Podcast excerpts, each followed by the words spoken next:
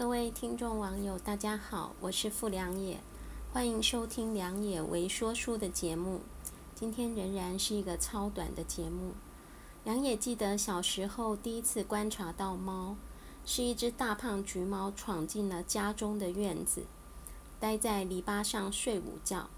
它的打呼姿态看了就让人疗愈。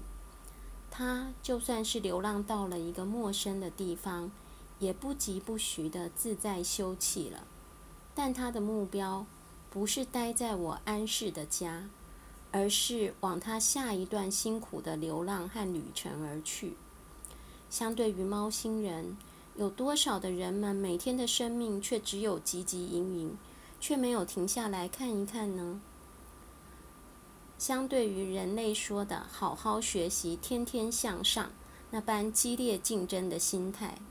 猫主子不尽然同意。他说：“就在这个地方吧，就在这个时刻吧，我要在这停一下，晒个太阳，打个盹，疗愈我的疲累，我的心才有力气再流浪。